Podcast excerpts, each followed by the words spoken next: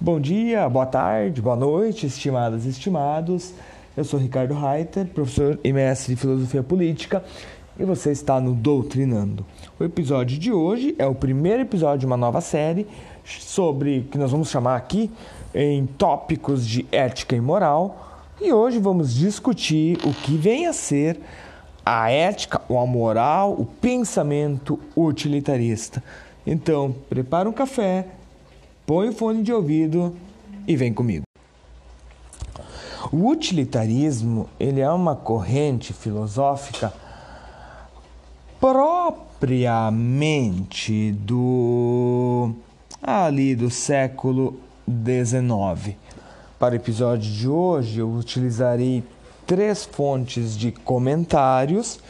Uh, uma delas é do Alain Caillet, O Utilitarismo e o Nascimento das Ciências Sociais. Uh, artigo esse que está na obra História Argumentada da Filosofia Moral e Política, A Felicidade e o Útil, publicado pela editora Unicinos. Usarei também o livro do Michael Sandel, Justiça quer fazer a coisa certa, publicado pela Civilização Brasileira. E por fim, um pequeno comentário de Ernst Tugendhat, Lições sobre Ética, publicado pela editora Vozes. Recomendo a leitura desses três livros, principalmente do Lições sobre Ética e do Justiça, que é fazer a coisa certa, que são os dois livros mais acessíveis. Mas vamos lá, sem mais propaganda de livros, não sou pago para isso. Vamos tentar entender um pouco o que vem a ser o utilitarismo para fins desse podcast, sempre tentando ficar em torno de 30, 25 a 30 minutos, a minha pretensão aqui é abordar o pensamento específico de Jeremy Bentham e depois uma pequena uh, análise assim no Stuart Mill, com a, a tentativa dele de resgatar o utilitarismo fazendo as correções devidas.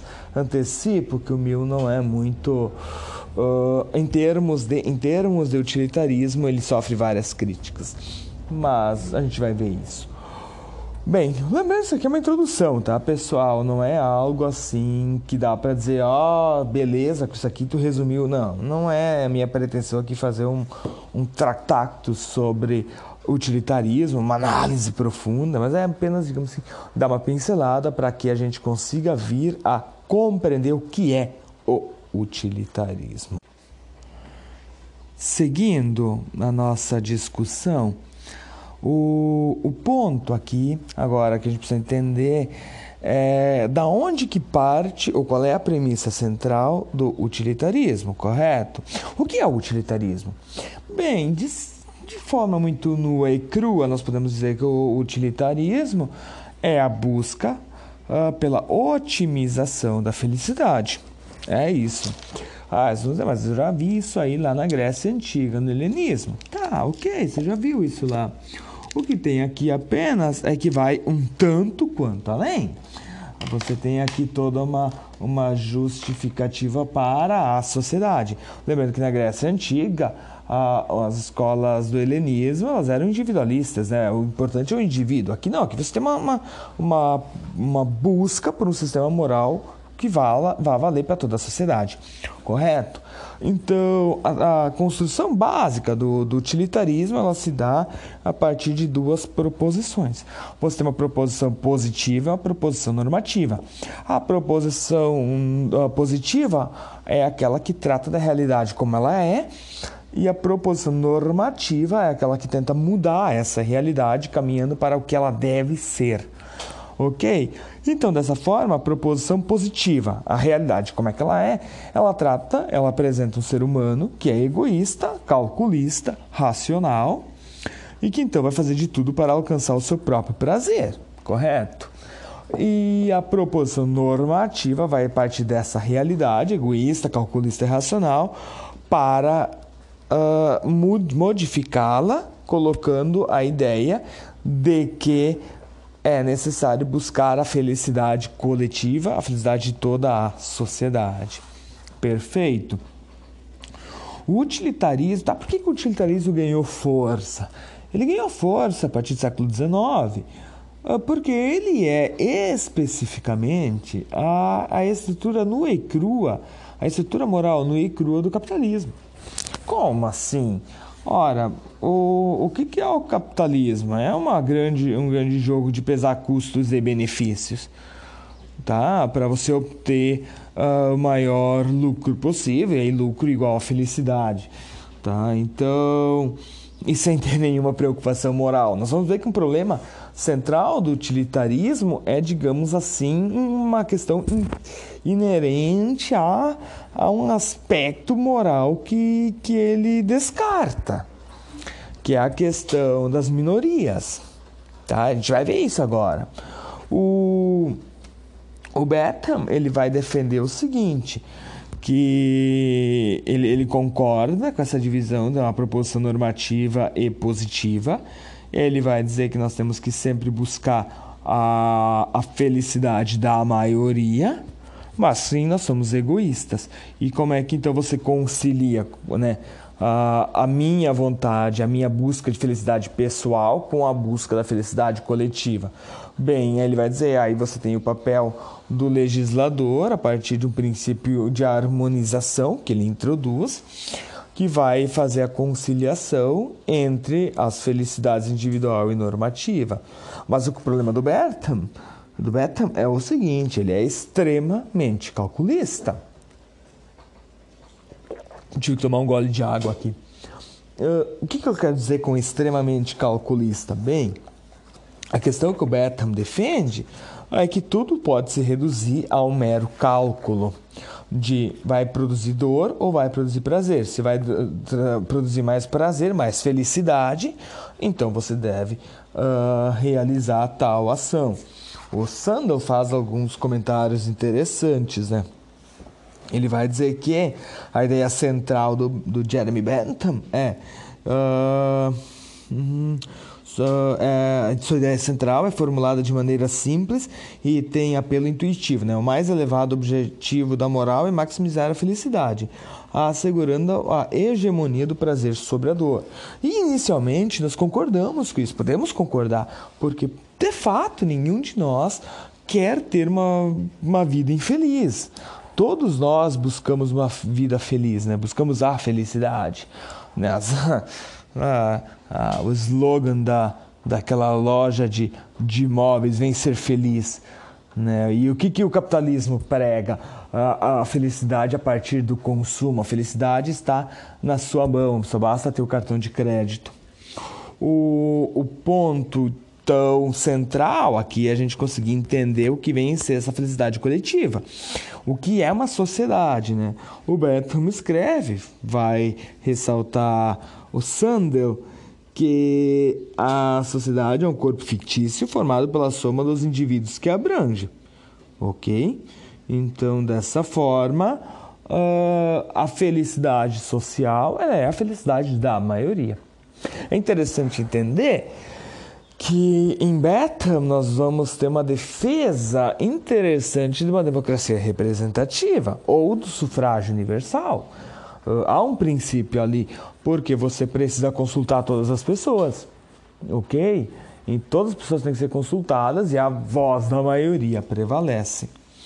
O, o que é interessante, a gente vai fazer depois um episódio ainda sobre, futuramente, sobre essa questão. Há um, há um problema implícito quando nós vamos falar de maioria.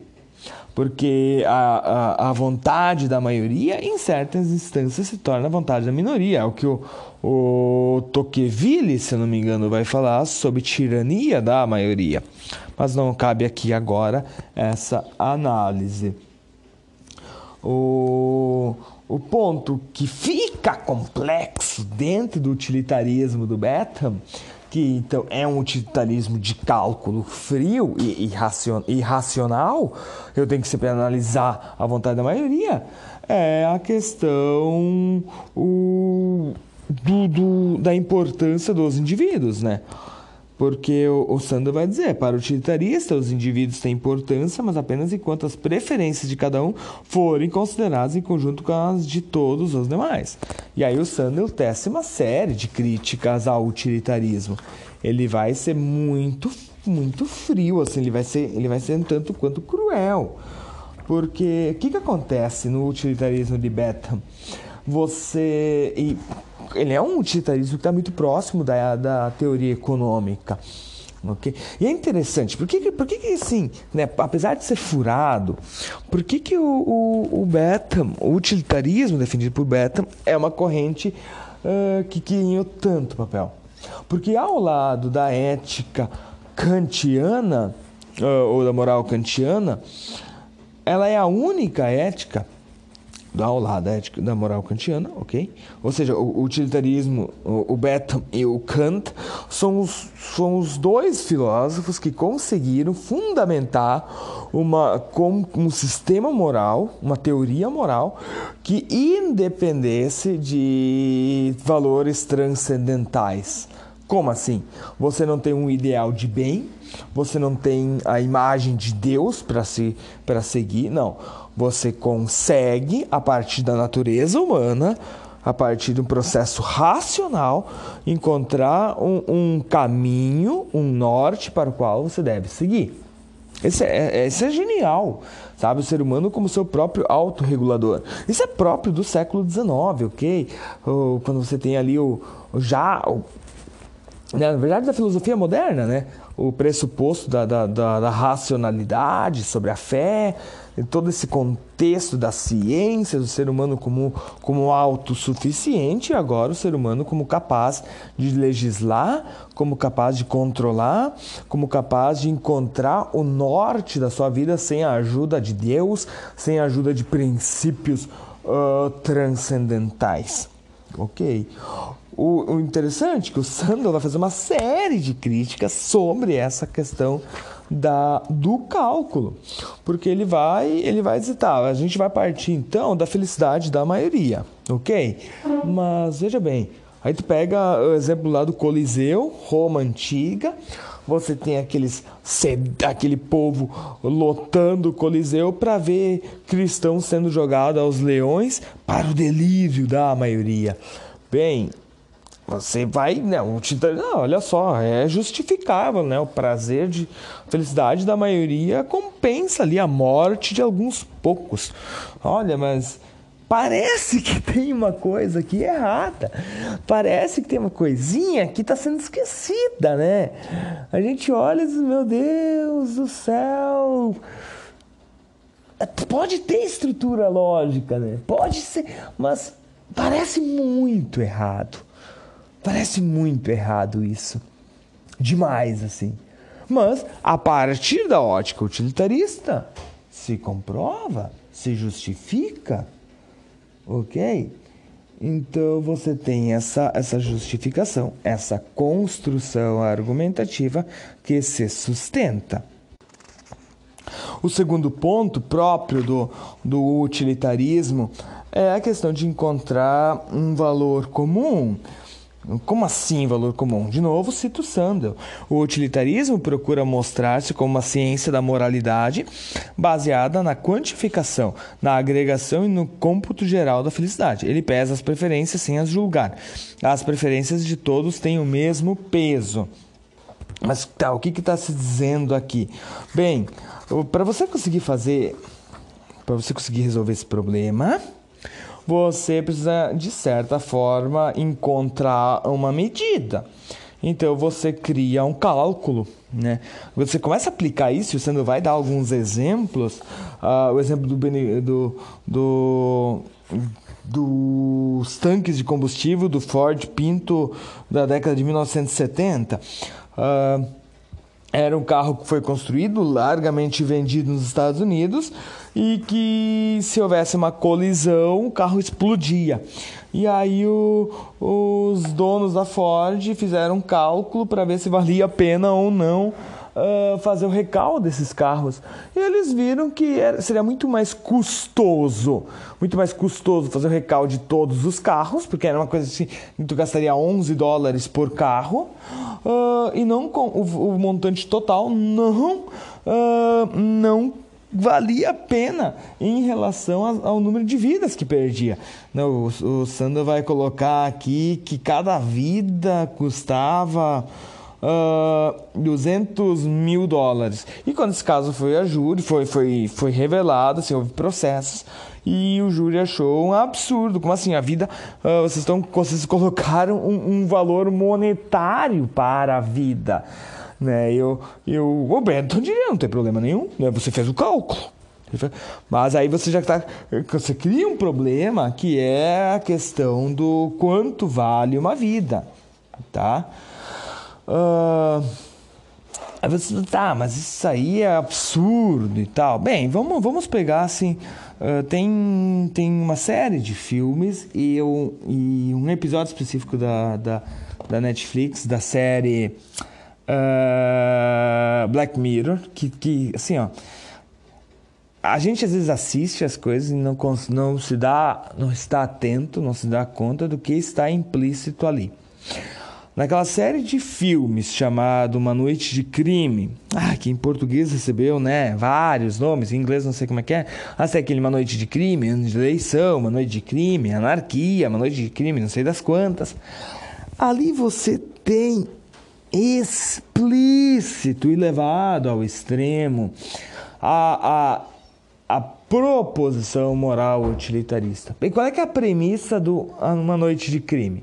A premissa é a seguinte: você tem um Estado construído nos Estados Unidos, uma Constituição onde todos os crimes são repudiados, obviamente, e a sociedade decide a sociedade, em comum acordo, decidiu o seguinte: nós não cometeremos nenhum crime durante o ano inteiro, mas o preço é o seguinte: uma noite por ano, 12 horas por ano, todos os crimes são impuníveis. Você pode praticar qualquer crime e não será punido para isso.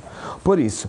E a questão toda é: bem, qual é, é a justificativa? Bem, a justificativa é o seguinte: essa noite de crime ela obviamente vai ser violenta e tal, vai causar desprazer, mas o resultado é o seguinte: você tem um ano pacífico tudo parece correr muito bem, a ótica utilitarista diria: não, as coisas funcionam, tudo bem, olha que coisa linda. Você é 12 horas de crime pela paz o ano todo. O problema, o problema é o seguinte. O, quando você começa a assistir o filme, você começa a ver que quem paga o pato, a, pessoa que está pagando para ter um ano, um, ano inteiro de paz, é um seleto grupo. Por quê? porque as pessoas que são, hum, sofrem os crimes durante essa noite são moradores de rua, negros, latino-americanos, gays, lésbicas, ou seja, são as minorias. As minorias. E aí você começa a se questionar: bem, a, até que ponto a ótica utilitarista ela não apenas está sendo usada para camuflar toda uma estrutura preconceituosa e de higienização social. O outro episódio que eu faço referência é o, episódio, primeiro episódio da série Black Mirror, aonde você tem a seguinte, a seguinte cena. O, a, a princesa da Inglaterra é sequestrada e o sequestrador faz uma única exigência: que o primeiro-ministro tenha relações sexuais com uma porca uh, e essa, esse, esse ato seja transmitido em TV aberta e fechada para todo o país, ou seja, seja cobrido, coberto ao vivo pelas emissoras de televisão. E aí começa, todo episódio vai se dar uh, em torno da, dessa, dessa discussão porque a ótica há um apelo social, né? A, lembrando que na Inglaterra a figura da rainha e a figura da família real tem um apelo social muito forte. A sociedade então pede que, que o primeiro-ministro faça o ato, né? Uh, e há o drama do primeiro-ministro que vê a sua vontade não sendo levada em consideração ou se vê impotente na disputa em relação ao que fazer. Ok? Então você são, são digamos, dois exemplos que ilustram muito bem a, a questão do, do utilitarismo e já apontam indícios para um problema central na teoria de Bentham. Porque, como eu falei, o Bentham ele, ele reduz tudo ao cálculo. E não há aqui uma preocupação com a dignidade humana. Porque a, maior, a felicidade da maioria ela implica em você abandonar a sua felicidade. É aquela história: abro mão do que eu quero para o bem comum. O problema é que na prática, quem abre sempre mão para o bem comum são os mesmos grupos, né? aqueles que geralmente não têm acesso ao poder. Ah, na ótica capitalista, nós temos um problema grande porque se, se usa a estrutura argumentativa da, do utilitarismo para a justificação das, das atrocidades do capitalismo. Por exemplo, você vai, uma empresa causa, uma empresa se, se instala num determinado município, uh, se instala no município que lhe dá a maior, as maiores vantagens. E a, a, argumentação que é, bem, vamos lá para a empresa X, vai, vai, vai se instalar aqui no nosso município, vai ter uma isenção fiscal, não vai pagar impostos pelos próximos 30 anos, mas olha a quantidade de empregos que ela vai gerar. Ok, então você tem assim inicialmente uma essa estrutura de argumentação, né? Você abre mão de algo, mas ela vai causar, gerar empregos e os empregos serão bons para a sociedade. Mas você não leva em consideração se as leis trabalhistas daquela empresa são prejudiciais, é, como é que é o ambiente de trabalho dessa empresa. Não, né? no bem comum você está preocupado em empregar as pessoas. Inclusive o Beto, ele, tem uma, ele apresentou uma proposta que é extremamente cruel, que é a questão de uma higienização social. Você uh, colocar todos os moradores de rua em abrigos, né? Por quê? Porque os moradores de rua acabavam causando infelicidade para aqueles que passassem. E ele criou uma estrutura extremamente complexa, aonde cada pessoa que levasse o morador de rua para o abrigo ganharia, sei lá, 20 dólares e os abrigos teriam que ser autossustentáveis, porque os mendigos teriam que, os moradores de rua teriam que trabalhar dentro do, dos abrigos para se autossustentar. Bem, é uma, co uma coisa extremamente estranha, uh, mas que se justifica pela ótica utilitarista.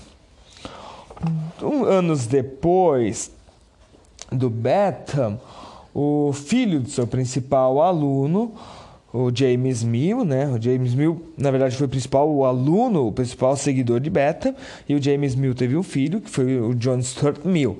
O John Stuart Mill, ele faz uma revisão da, da do utilitarismo do Beta e o tenta tornar um pouco mais humano. Né? Ele vai partir da premissa, uh, ele faz uma crítica ao princípio da maior felicidade de Beta nos seguintes termos. Ele não atribui, segundo o Sandel, ele não atribui o devido valor, beta, não, não atribui devido valor à dignidade humana e aos direitos individuais e reduz equivocadamente tudo que tem importância moral a uma única escala de prazer. Então, o que o Mill vai dizer é: bem, nós temos que levar em consideração as vontades individuais também porque senão você cai nos problemas aqui que eu já retratei. Ok? E o Mill ele vai ser um dos grandes pais do liberalismo político, porque o que ele defende é que as pessoas devem ser livres para fazer o que quiserem, contanto que não façam mal aos outros, e que o governo não deve interferir na liberdade individual a fim de proteger uma pessoa de si mesma ou de impor as crenças da maioria no que concerne aquilo que é a melhor maneira de viver. Então, e segundo Mill, né, os únicos atos pelos quais uma pessoa deve explicar, deve explicações à sociedade, são aqueles que atingem os demais. À medida que eu não tô, que uma pessoa não está prejudicando as outras, ela é livre para fazer o que ela quiser. Então a pergunta é até que ponto essa, essa prerrogativa, essa, essa construção argumentativa do Mill é utilitarista. O Mill sofre muitas críticas por não ser um, uh, as pessoas acusam ele como um falso, um pseudo-utilitarista ou como um utilitarista brando. Na verdade, o que o Mill vai dizer é que uh, com o tempo o respeito pela individualidade, pela, pela liberdade individual, vai levar à máxima felicidade humana. E você só precisa dar tempo para que as pessoas uh, aprendam a lidar com as suas liberdades. O problema, o problema todo é que o mil não é satisfatório na, na sua construção. Ele também vai depois defender, vai criticar lá o Betham, porque o Betham reduz dores e prazeres a uma única escala. Não há dores mais elevadas, não há prazeres mais elevados que os outros, né? E o Mill vai criticar, vai dizer, não, existem prazeres mais sofisticados, mais elevados.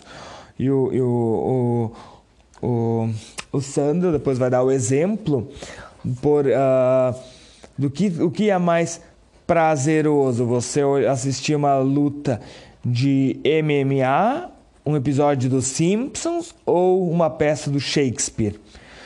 É, ele diz que faz esse experimento com os alunos, a maioria deles diz que o que é mais prazeroso é assistir uma, um episódio dos Simpsons. E aí no que ele depois pergunta, tá, mas o que é mais elevado? E o pessoal diz, ah, apesar de não assistirem, uh, o, o, a, a peça do Shakespeare, eles dizem que a peça do Shakespeare é mais elevada que, a, que o episódio dos Simpsons. E o Mil concorda com isso, né? Essa, na verdade, é a prerrogativa do Mil. Existem coisas, existem prazeres que são mais elevados que os outros. O problema é que essa defesa por prazeres mais elevados que os outros, ela não é utilitarista. Ela vai ter que partir para uma premissa uh, transcendental, que é justamente com aquilo que o utilitarismo quer refutar. Então, o Mill ele resolve parte dos problemas do utilitarismo não sendo utilitarista. E com isso enfraquece a teoria utilitarista. E, então, é interessante assim, a gente fazer essa análise né, do, do quão problemático é uma defesa utilitarista. A gente usa o utilitarismo no dia a dia para justificar uma, uma série de coisas, né? Desde escolhas pessoais até ações coletivas. Entretanto, entretanto há uma levado ao extremo, levado ao extremo, o utilitarismo se mostra também ineficaz, como várias outras teorias, porque a busca por prazeres ela não é plenamente satisfatória ou ela não consegue dar conta de tudo, e como eu apresentei aqui, ela diversas vezes esconde ou disfarça, uh, ou é usado para argumentar, para justificar uh, uma série de preconceitos nossos, ou para justificar atrocidades que são cometidas. Espero que eu tenha conseguido esclarecer assim, ou apenas ser claro na minha introdução aqui ao utilitarismo. Nós vamos seguir produzindo episódios sobre outras correntes morais, no, provavelmente a cada 15 dias ou semanalmente dentro do possível. Dentro, também peço que você que está escutando compartilhe, indique para os seus amigos e se inscreva, se me siga lá no Twitter é Ricardo Underline Hater, para ficar por dentro das discussões e tudo mais. Forte abraço, até a próxima.